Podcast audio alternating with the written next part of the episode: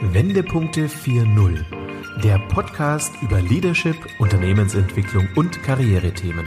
Für Führungskräfte, Gründer und Unternehmer, die Bewährtes schätzen, aber auch in Frage stellen. Denken Sie mit uns quer, perspektivisch, aber vor allem in Lösungen. Ja, herzlich willkommen, liebe Zuhörer, zu unserer Podcast-Serie Leadership neu gedacht. Heute mit meinem lieben Beraterkollegen Volker Rutzek und mir Christian von Burkers-Roda. Ja, heute geht es um das Thema Leadership im digitalen Umfeld. Ja, ein ganz spannendes Thema und ähm, Rainer Guse hatte das ja auch schon im, kurz im Gespräch mit Corinna Pommerening angedeutet und auch angesprochen, als er von neuen Wegen gehen in der Prozessdigitalisierung sprach. Und den Weg, den wollen wir heute auch mal gemeinsam gehen und einfach mal schauen, ähm, was unser Gespräch heute, was die äh, Prozesse angeht, so alles noch offenbart. Ja, du hast es selber mitbekommen, ich habe es mitbekommen. Das Homeoffice hat uns ja eine ganz neue Situation beschert. Auf einmal schlagartig waren viele Menschen nach Hause verbannt worden mussten hinter einem PC arbeiten, ob sie wollten oder nicht. Äh, die einen kamen wunderbar damit klar, die anderen ganz und gar nicht. Ähm, für den einen oder anderen war es sicherlich äh, eine tolle neue Erfahrung. Für andere, so wie ich es gelesen habe, äh, teilweise ein Albtraum, wenn es Richtung Vereinsamung ging und ähnlich anderes. Ja, ich selber habe es als Coach erlebt, weil ich mich komplett umstellen musste. Äh, normalerweise mache ich Face-to-Face-Coaching, das heißt, ich sehe die Menschen, ich spreche mit den Menschen, ich äh, arbeite mit ihnen livehaftig, um es mal so zu sagen, in einem Raum und kann die Menschen natürlich so ganz anders wahrnehmen und äh, kann ganz anders äh, ihre Gefühle, Regungen auch sehen als natürlich über einen Bildschirm, wenn es dann um digitales Coaching geht. Das war für mich eine absolut neue Erfahrung, die ich machen musste.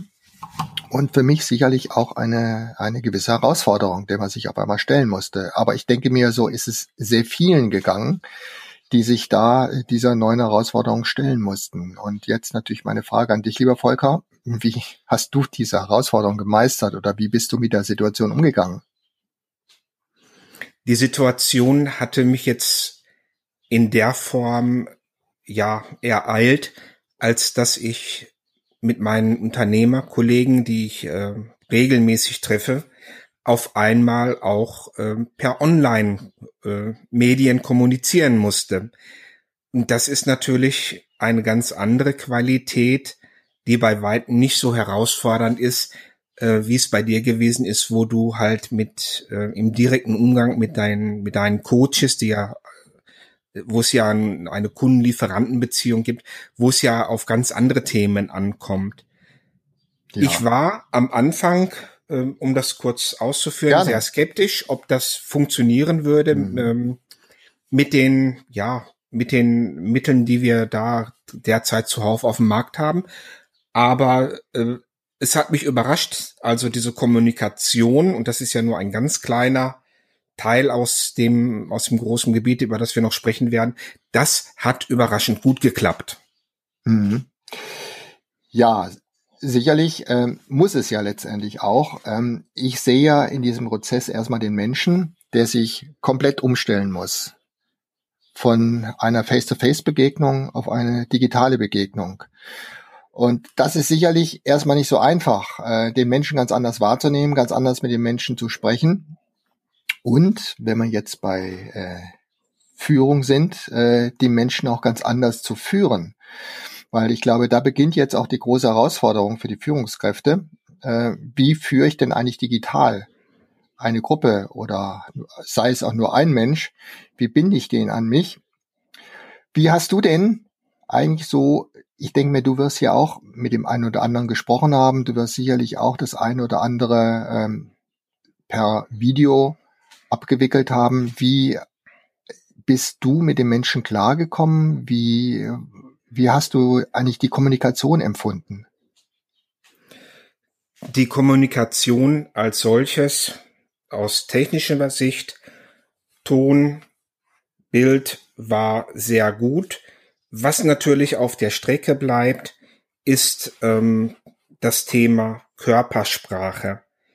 Was auf der Strecke bleibt, ist vertrauliches äh, Zuwenden. Es fehlt vielleicht auch die Tasse Kaffee auf dem Tisch, die man gemeinsam trinkt. Ähm, ich habe es dann schon etwas ähm, formaler empfunden. Also irgendwo zeigt sich dann ja auch, dass wir soziale Menschen sind oder soziale Wesen sind, sorry, äh, für die es wichtig ist, also auch wirklich äh, im persönlichen Umfeld zu interagieren.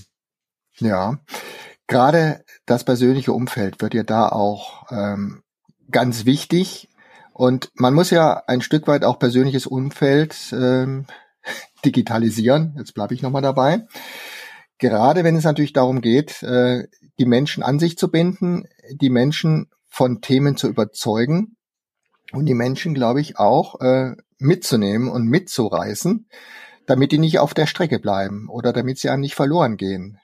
Das, glaube ich, wird eine ganz große Herausforderung sein, auch für die Zukunft, ähm, dass sich Führungskräfte da ganz neu aufstellen müssen. Wir haben ja schon mal im Vorfeld, äh, Volker, so ein bisschen drüber geredet, wie ähm, sollte in Zukunft eigentlich eine digitale Führung aufgestellt sein. Wir können das ja so ein bisschen auch immer im Vergleichen, äh, im Vergleich stellen mit der momentanen jetzigen Führung. Wie wird jetzt gerade geführt? Aber wie wird die Führung durch äh, ja durch den Laptop, äh, durch äh, den Bildschirm anders werden? Wie muss sich gegebenenfalls auch eine Führungskraft neu aufstellen, beziehungsweise natürlich auch neu ausrichten? Wie würdest du ja. das denn für dich so sehen? Das können wir mal zusammenfassen unter den Begriff äh, Leadership im digitalen Umfeld. Und Christian, das sehe ich für die Führungskraft deutlich anspruchsvoller mhm. als ähm, vorher. Führung per se ist ein anspruchsvolles Thema. Wir haben die Vorbildfunktion, die wir wahrzunehmen haben.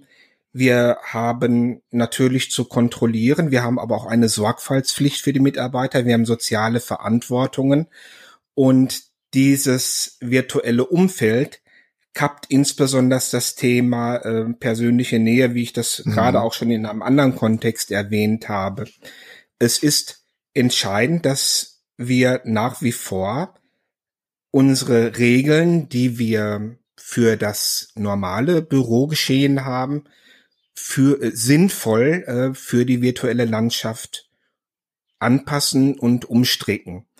Wir brauchen das Regelwerk, damit wir dieses Spiel zwischen Erwartung und Ergebnisse, damit dieses ausgeglichen ist. Also das heißt, es muss klar sein, was erwarte ich von meinen Mitarbeitern und was ist dieser Mitarbeiter äh, überhaupt in der Lage, in diesem ähm, Umfeld Homeoffice oder wie auch immer äh, zu bringen. So, das sind Regeln, äh, Christian, das ist Vertrauen. Ja. Äh, stell dir vor, du, stell dir vor, du bist als Abteilungsleiter oder Gruppenleiter, äh, bist du in deinem Großraumbüro, du hast dein Team um dich äh, und auf einmal ist das nicht mehr da. Anwesend ja. in dem Büro. Du äh, kannst davon ausgehen, dass die zu Hause ihren Aufgaben nachgehen, aber die Kontrolle, ähm, die ja auch durchaus für manche äh, Personen sehr wichtig ist, die wird dir entzogen. So, und das ist ähm, neben, ja, ich sag mal, neben der Technikaffinität, die wir an der Stelle auch äh, haben müssen, um uns mit den neuen Medien zu oder mit diesen Medien intensiv zu beschäftigen, macht das auch etwas mit der oder werden die Anforderungen in der Persönlichkeit der Führungskraft etwas, äh, sie werden sich etwas verändern. Ja. Das hast du sehr gut angesprochen. Ich glaube, Entschuldigung, ich glaube, äh, das Vertrauen wird dort maßgeblich sein. Ähm, ich glaube sogar, es wird nochmal eine ganz neue Herausforderung für, für Führungskräfte werden. Das Thema Vertrauen ganz anders auszuspielen und ähm, die Menschen noch näher an sich zu binden, noch stärker von den Projekten, von äh, den Aufgaben, die sie haben, zu überzeugen. Also das, glaube ich, das wird äh, sehr wichtig werden. Da wird sich auch die Spreu vom Weizen trennen, denn sonst, glaube ich, wird die Führungskraft dann ihr Team verlieren, weil die dann nur zur Hälfte dabei sind, ähm, weil die dann doch mehr oder weniger ihr Ding machen. Also ich glaube auch so ein gewisses charismatisches äh, muss da auch dabei sein, um ähm, die Menschen zu fangen, das meine ich jetzt sehr positiv, und auch zu überzeugen. Ja. Neben, genau, also wenn ich das noch kurz so sagen kann, äh, auch neben den klaren Regeln, einem Commitment, denke ich auch, wird ganz, ganz wichtig sein. Es wird ganz neu nochmal über ein Regelwerk nachgedacht, wie du vielleicht die Menschen auch ähm, an ihre Aufgaben binden musst, damit das dann auch alles geliefert wird, was besprochen wird. Du wolltest ja. auch was sagen dazu? Ja, äh, gerne. Und zwar wollte ich einhaken, Christian, als du über Projekte gesprochen hast. Schau mal, der Projektleiter, und das ist jetzt nichts Neues, der im internationalen Projekten eingebunden gewesen ist, der hat in der Vergangenheit auch über Videokonferenzen sein Team in Ausland zu führen gehabt. Ja, äh, der, da sag ich, diese äh, Ebene kennt das Thema. Nur derjenige, der, bleiben wir im Beispiel Projekte, der Vorgesetzte, der vielleicht für acht oder neun oder zwölf Projektleiter, wie auch immer, äh, verantwortlich ist, das im Prinzip an seine Mitarbeiter diese Aufgabe delegiert, delegieren konnte und nur ein Stück weit selber aktiv dort eingebunden gewesen ist, wird im Prinzip nun in die Rolle versetzt. Er muss sich selber mit dieser Technik ganz intensiv auseinandersetzen, mhm. mhm. weil er jetzt auf Dauer seine Crew führen muss. Er wird seine Crew nicht nur technisch dorthin führen müssen, er wird sie davon begeistern müssen oder motivieren müssen, dass die äh, Mitarbeiter dann auch bereit sind, diesen Schritt äh, zu gehen. Und er wird sich natürlich auch mit jeder Menge Gruppendynamik äh, auseinandersetzen müssen, weil von, nehmen wir mal die Zahl zwölf Mitarbeiter, das werden bestimmt zwei oder drei Personen dabei sein, aus denen es, aus denen Homeoffice nicht möglich sein wird, aus technischen oder auch aus familiären Gründen. So, was wird passieren? Äh, drei oder vier Mitarbeiter werden um die Ecke kommen und sagen, ja, wenn das bei dem nicht klappt, dann klappt, klappt es bei uns auch nicht. Ja. Und damit, damit gilt es umzugehen und damit äh, muss auch dann ein Stück weit äh, diesen ja persönlichen ähm, Lebensumfeldern ähm, Rechnung getragen werden bei den Mitarbeitern, die es nicht geht, dass man dort auf eine auf konsensbasierte Lösung kommt, die dann das Team äh, auch nicht äh, zu sehr beansprucht. Ja. Also wir haben das Thema Konflikte ähm, und ähm, Kompromisse, das ist, das ist vorprogrammiert, weil wir uns halt jetzt nicht darauf verlassen können, dass in der jetzt aktuellen Hoppla-Hopp-Situation die Mitarbeiter das auch ein Stück weit aus einem gewissen Verständnis selber mittragen. Ja. Das ruft ja tatsächlich nach einer komplett neuen Unternehmenskultur, vielleicht einer digitalen Unternehmenskultur, indem man tatsächlich nochmal neu drüber nachdenken muss, ähm, wie muss sich ein Unternehmen zukünftig digital aufstellen, wenn es seine Mitarbeiter zu Hause sitzen hat und von zu Hause aus arbeiten. Das heißt, wie bringe ich die Mitarbeiter dann nach wie vor mit? Wie, wie, wie, wie begeister ich sie? Wie, wie führe ich sie auch in eine gewisse Zukunft, von dem auch mhm. keiner richtig weiß, wo eigentlich die Reise hingeht, gerade was die Digitalisierung angeht. Äh, und was ähm, brauchen die Menschen auch dort, die Mitarbeiter, damit sie auch immer das Gefühl haben, entfernt vom Unternehmen, wie es ja sonst immer ist, auch wahrgenommen zu werden. Ähm, denn ich habe auch vor kurzem gelesen, dass ähm, neben dem schönen, guten natürlich auch viel Negatives zum Thema Homeoffice geschrieben wurde, bis hin zu Depressionen, dass Menschen, die vielleicht nicht gerade in eine Familie eingebettet sind, sondern als Single leben, äh, da nicht immer die, die besten Stimmungen haben. Das heißt, irgendwo heißt das auch vielleicht stärker. Ich als Führungskraft muss ganz nah an den Menschen dran sein, eigentlich zu jeder Zeit. Die müssen immer das Gefühl haben, äh, Sie können mich anrufen, Sie, Sie können mich anwählen, wie auch immer das dann aussieht, so ein Konzept. Und äh, das muss natürlich dann durch ein Unternehmen, durch die Abteilungen auch so durchgeführt werden. Also ich glaube, das wären ganz neue Herausforderungen, ähm, die, die da noch auf die Unternehmen zukommen. Oder wie, wie, wie siehst du das? Oder hast du dazu auch nochmal einen Gedanken? Ja, unbedingt. Ähm, die Themen wie Empathie, die Themen wie, äh, dass wir, dass sich die Vorgesetzten auch im Rahmen ihrer sozialen Verantwortung gegenüber ihren Mitarbeiter sich auch äh, den Damen und Herren annehmen müssen, das ist ja mit der ähm, Digitalisierung nicht vom Tisch wir hatten ja gesagt, Leadership im, Leadership im digitalen Umfeld äh, ist ein Führen in einer komplexeren, in einer anspruchsvolleren mhm. Umgebung. Mhm. Mhm. Und da kann ich mir durchaus vorstellen, dass wir dort, ähnlich wie wir es auch aus dem intrakulturellen Bereich kennen, ähm, vielleicht wir äh, uns auch ein Stück weit sensibilisieren müssen, ja. äh, aufschlauen müssen in Form von mhm. Kursen, mhm. äh, Do's and Don'ts, wie gehen wir miteinander um, ähm, um das, um dort wirklich auch die Aufgabe im vollen Umfang erledigen zu können. Ja. Fällt das denn allen Mitarbeitern gleich gut? Ich stelle mir vor, äh, die Jüngeren werden da sicherlich schneller rangeführt werden und die älteren Mitarbeiter werden es vielleicht etwas schwerer haben, sich auch diesen digitalen Ansprüchen zu stellen und sie auch dementsprechend umzusetzen. Wobei das, wie ich glaube, ganz, ganz wichtig ist. Es wird maßgeblich ein wichtiges Thema für die Führungskräfte werden, dass die genau auf diesen Plattformen unterwegs sind und sich auch diesen Herausforderungen stellen. So, so würde ich es jetzt mal sehen. Da mag ich eigentlich nicht zwischen jüngeren und älteren Mitarbeitern äh, unterscheiden.